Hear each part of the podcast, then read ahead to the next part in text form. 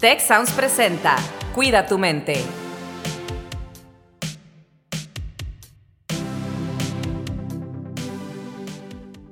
Hola, ¿qué tal? Es un placer para mí estar con ustedes una vez más en un episodio de Cuida tu mente. Mi nombre es Carlos Ordóñez y estoy aquí con Rosalinda Ballesteros. Hola, ¿qué tal? Saludos a todos los que nos escuchan. Un gusto estar aquí, Carlos, con un tema muy relevante en esta época porque creo que todos hemos justamente incurrido, si bien no eh, a lo mejor en un comportamiento que llega a ser disfuncional, sí en un aumento en el uso de precisamente estas herramientas de las que vamos a hablar hoy, porque nuestro tema es preguntarnos si somos adictos a la tecnología. Y para eso nos acompaña el día de hoy una súper invitada, muy querida colega mía, eh, la doctora Gabriela Ortiz, directora de Salud y Bienestar Estudiantil en Universidad Tec Milenio. Gaby, bienvenida. Hola, hola los dos. Qué gusto estar con ustedes y poder compartir un ratito sobre este tema que, además de actual, creo que con la pandemia y con las formas de trabajo y escuela remota que hemos tenido, eh, han, incrementado todavía más el foco sobre, sobre este tema. Entonces, qué, bueno que lo, traemos a la mesa. Pues mucho gusto, Gaby, de tenerte aquí. La verdad, eh, ya te nos habías hecho de rogar mucho, pero hoy te tenemos aquí. y es un placer. Y pues para entrar en materia en estos siguientes minutos, pues me gustaría que empezáramos platicando, o sea, que tú nos dieras a lo mejor tu, definición o cómo, cómo podríamos identificar si alguien es adicto, si somos adictos. Hoy en día, pues estamos casi, casi todo el tiempo pegados a nuestros dispositivos, particularmente a nuestros celulares. Eh, el Zoom, ¿no? Que es ahorita de los más populares por todo lo que está pasando en la pandemia. Entonces, ¿cómo podemos identificar si esto ya es una adicción o qué está pasando, no? Claro, y, yo creo que es importante empezar con, mencionar que la adicción a la tecnología, a los juegos, a las plataformas digitales, lleva un comportamiento similar a las adicciones en general, a las adicciones eh, a, algunas sustancias, a algunos juegos, a apostar, ¿no? La, ludopatía. Eh, el cerebro reacciona de manera similar y cómo puedo identificar yo que a lo mejor tengo un problema o mi relación con mis dispositivos y con la tecnología ya no es sana, hay como puntos muy, muy básicos que, que, si somos introspectivos y nos ponemos a, analizar, y también si, si es una conducta que vemos en la gente que queremos, en nuestros amigos, en la gente que nos rodea, pudiéramos identificar de manera pues muy, muy común eh, la persona que se vuelve adicta o que vuelve a la tecnología y a los juegos como algo completamente necesario y adictivo, va a empezar a desarrollar ciertos patrones de conducta que vamos a poder identificar de manera muy fácil. Eh, la persona va a empezar a mentir o inventar excusas o pretextos para quedarse en su casa, eh, conectarse a algún chat, conectarse a algún juego de, en línea de los que eh, sobre todo los que tienen mucha interacción con personas en otros lados del mundo, van a empezar a dejar de asistir a cumpleaños, a reuniones, a cuestiones familiares. Otra muy común es, por ejemplo, los momentos de compartir dentro de casa, eh, los desayunos, las comidas familiares, eh, estos momentos de sentarnos todos juntos a la mesa, se van a ver un poquito interrumpidos por este, por este buscar un espacio para, para estar con lo que me gusta, ¿no? Con lo que con lo que me está estimulando de manera satisfactoria, eh, empiezan a evitar amigos, eh, empiezan a evitar eh, interacciones sociales de otro tipo, porque es más importante para esta persona la interacción que tiene con el dispositivo o con las personas que están dentro de sus dispositivos.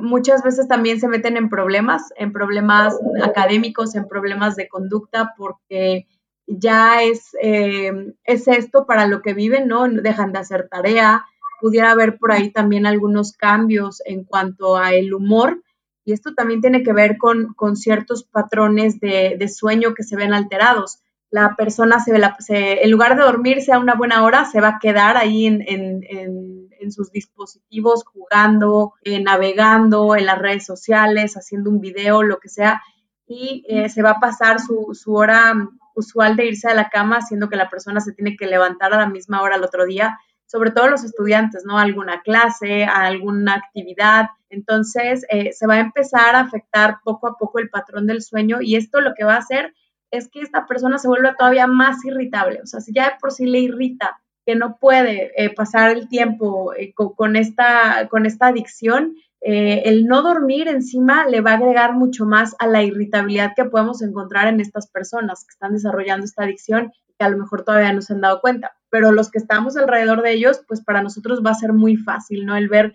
cómo te enojas porque no puedes jugar, te enojas porque no puedes estar en redes sociales o te enojas porque se te pide que convivas presencialmente con las personas que tienes a tu alrededor y tú quieres darle tu atención a tu dispositivo.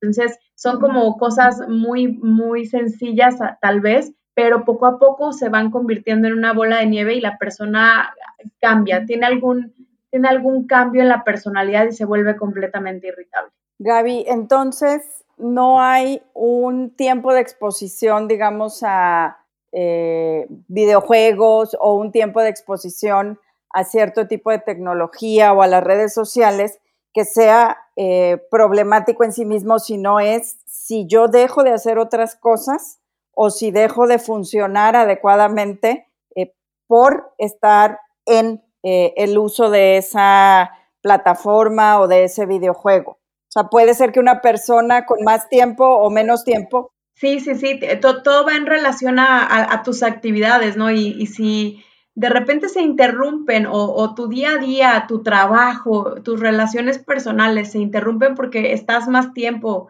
pegado a tus dispositivos, ahí es cuando empieza a haber eh, problema. Pero ahora que lo mencionas, Rosie, es súper importante.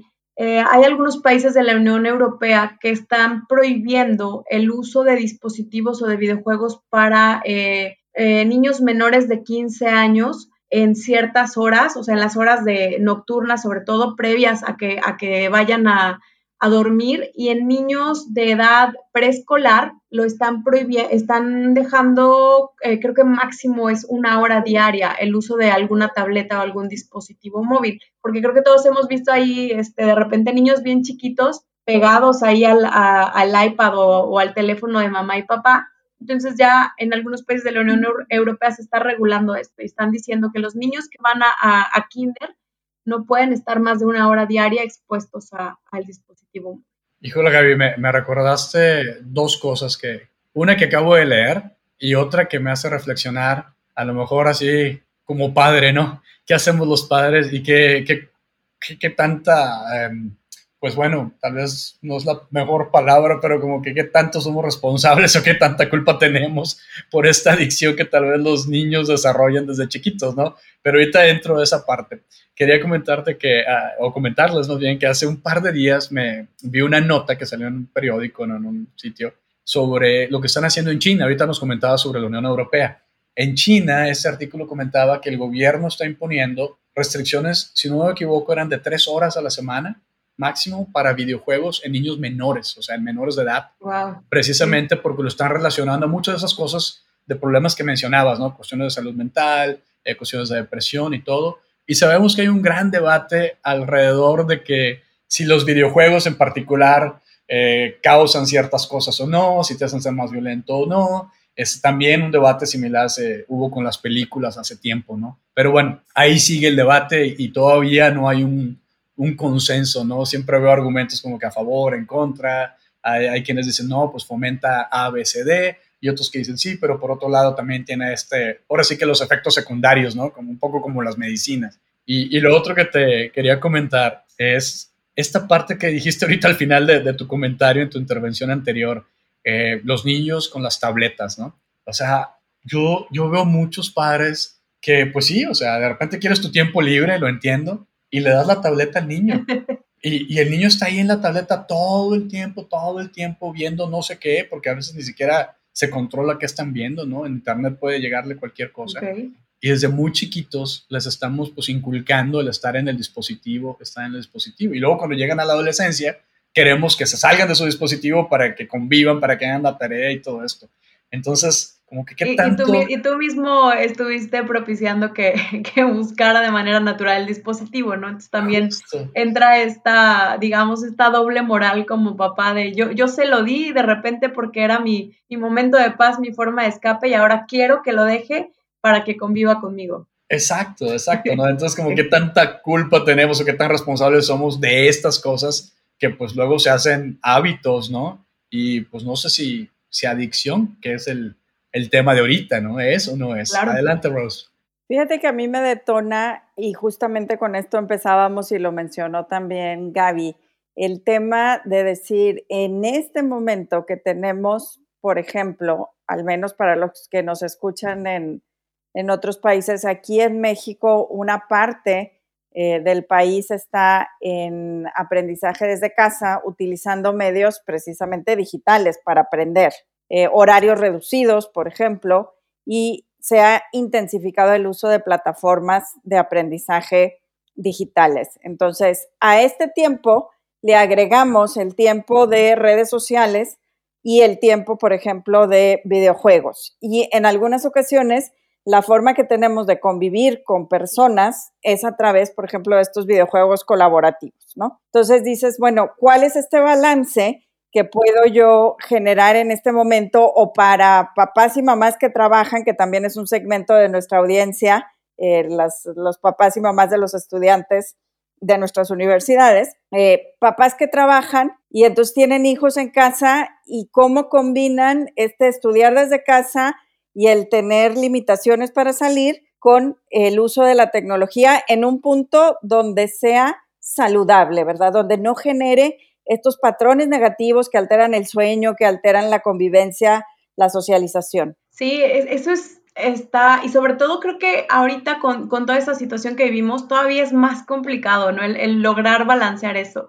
A lo mejor anteriormente, cuando todas las clases y todas las cuestiones eran presenciales, quedaba un poquito más claro, pero sí nos hemos enfrentado a, a papás que nos dicen, es que me dice que está en clase o que está haciendo tarea y cuando entro está jugando o está en redes sociales, ¿no? Y entonces no le puedo quitar la computadora o la tablet porque pues ahí hace las tareas o ahí ve a, sus profesores o toma sus clases. Entonces, creo que uno de los puntos así medulares para los papás es estar atentos a cualquier cambio en el, en el carácter, en el humor y en, en, la rutina de los, de los hijos, ¿no? Si de repente deja de comer, lo vemos muy irritable, lo vemos muy cansado, pudiera ser un dato eh, que tenemos que analizar qué está sucediendo con los dispositivos.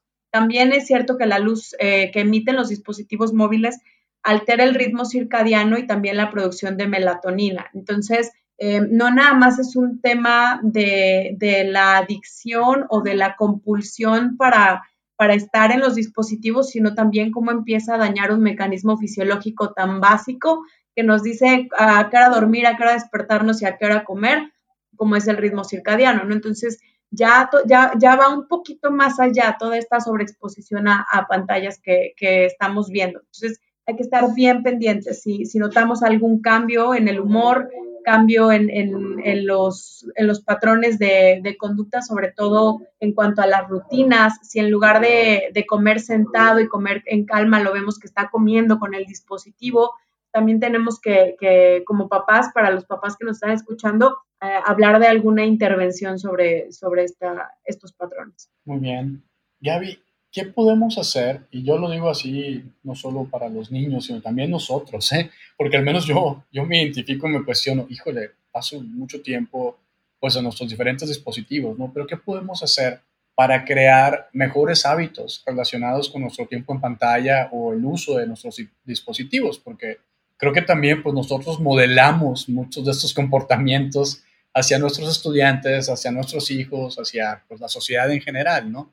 Claro, y, creo que eh, tiene que empezar en nosotros mismos poner ejemplo de relaciones sanas con nuestros propios dispositivos, ¿no? Si yo como papá o como pareja estoy exigiendo que durante la comida o durante los tiempos de convivencia se me dedique atención sin estar en el dispositivo, pero yo a la vez tengo mi teléfono sobre la mesa o en la mano, pues bueno, estoy mandando ahí un, mensaje equivocado. Entonces creo que podemos empezar por establecer pequeñas reglas o, pequeños momentos donde eh, no vamos a, usar teléfonos o no los vamos a tener a la mano. Eh, hay por ahí algunas fotos eh, chistosas, ¿no? De algunos cafés que había en la Ciudad de México donde, donde podías colocar tu teléfono en un servilletero y decía, hablen entre ustedes o, cosas de ese tipo, ¿no? Entonces, es, aunque es, gracioso, la verdad es que el mensaje es súper fuerte, ¿no? Estamos sentados, pero estamos en nuestros teléfonos y, realmente promover estos momentos de convivencia eh, cara a cara. Que también, por ejemplo,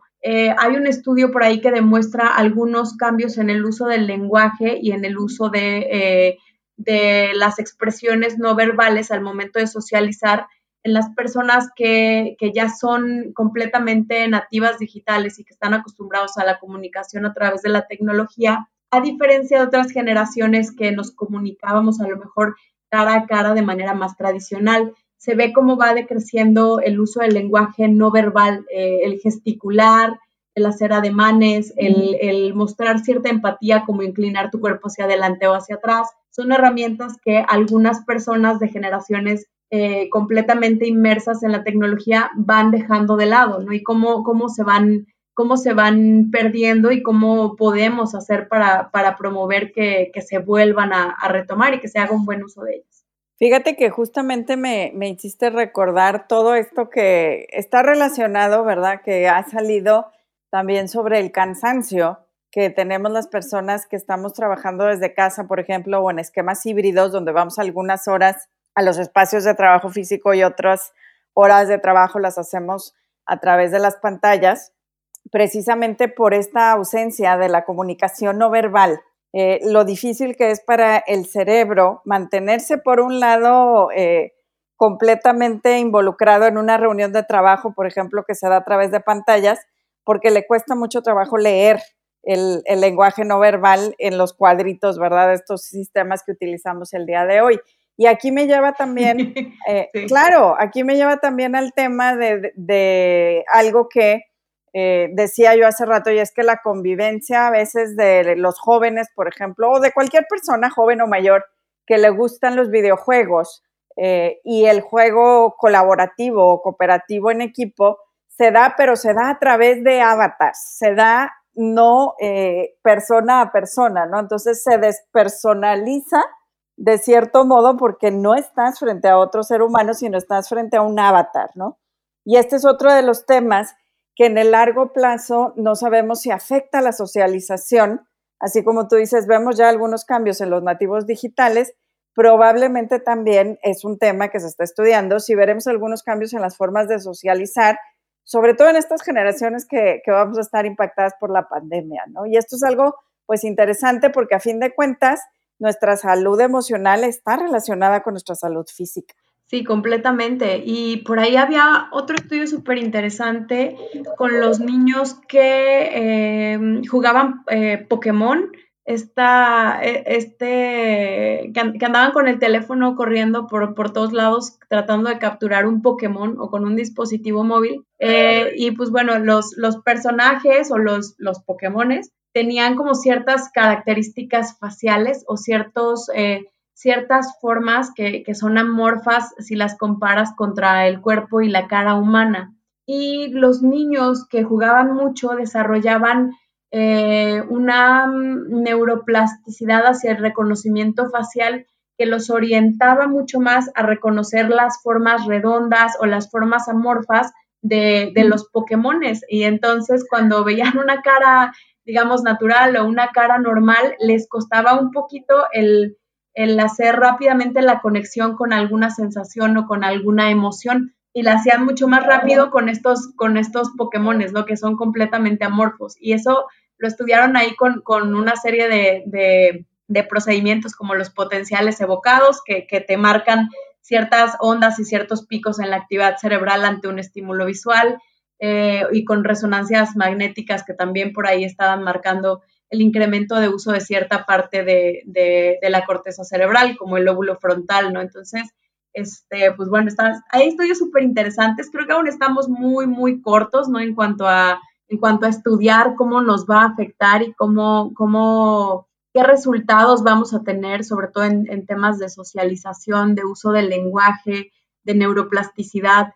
Pero al final de cuentas, la neuroplasticidad eh, que, se que, desarrollan las personas cuando su cerebro todavía está en crecimiento, en, expansión y absorbiendo todo, es súper, súper importante, ¿no? Entonces tenemos que, promover que vayan realizando también a la par de, estar en sus dispositivos otro tipo de actividades. Eh, muchas veces se compara la neuroplasticidad del cerebro de alguien que toca piano o que toca algún instrumento, ¿no? Contra eh, una persona que no lo hace o que hace alguna actividad mucho más mecánica, no tan de motricidad fina. Y vemos diferentes cambios y, y no con esto queremos decir que algunas cosas están bien y otras están mal sino que eh, tenemos que, saber balancear eh, todas las opciones que tenemos disponibles hoy en día.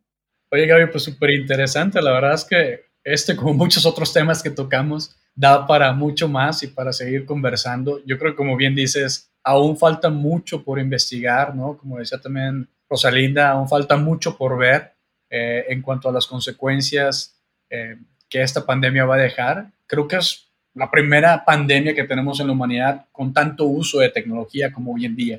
Por lo tanto, no hay estudios previos ¿no? sobre este impacto, lo cual hace muy, muy interesante. Por lo pronto acá yo tengo de visita a mi mamá y acordamos un detox de celular porque llega y pues también ella me dice, es que ves muchas noticias, ves muchos fake news, eh, luego me comparten muchas cosas tristes y me pega a mí en la parte emocional y como que quiero tener ese, esa calma, ¿no? Este detox eh, pues emocional de, de, tus dispositivos, que es lo que te permite estar conectado con tanta gente, ¿no? Pero bueno, creo que esto es sano, vamos a ver cómo le va después de una semana ahí sin, sin el celular, por lo pronto le está ayudando justamente a dormir un poco mejor y, a tener pues estos beneficios, como bien dices, el sueño es fundamental y si no dormimos, pues hay una serie de afectaciones mucho más graves que, que se vienen ahí. Gaby, un placer tenerte con nosotros yo creo que vamos a buscar otro episodio para, para invitarte y para que nos acompañes. Rosalinda, ¿qué te llevas?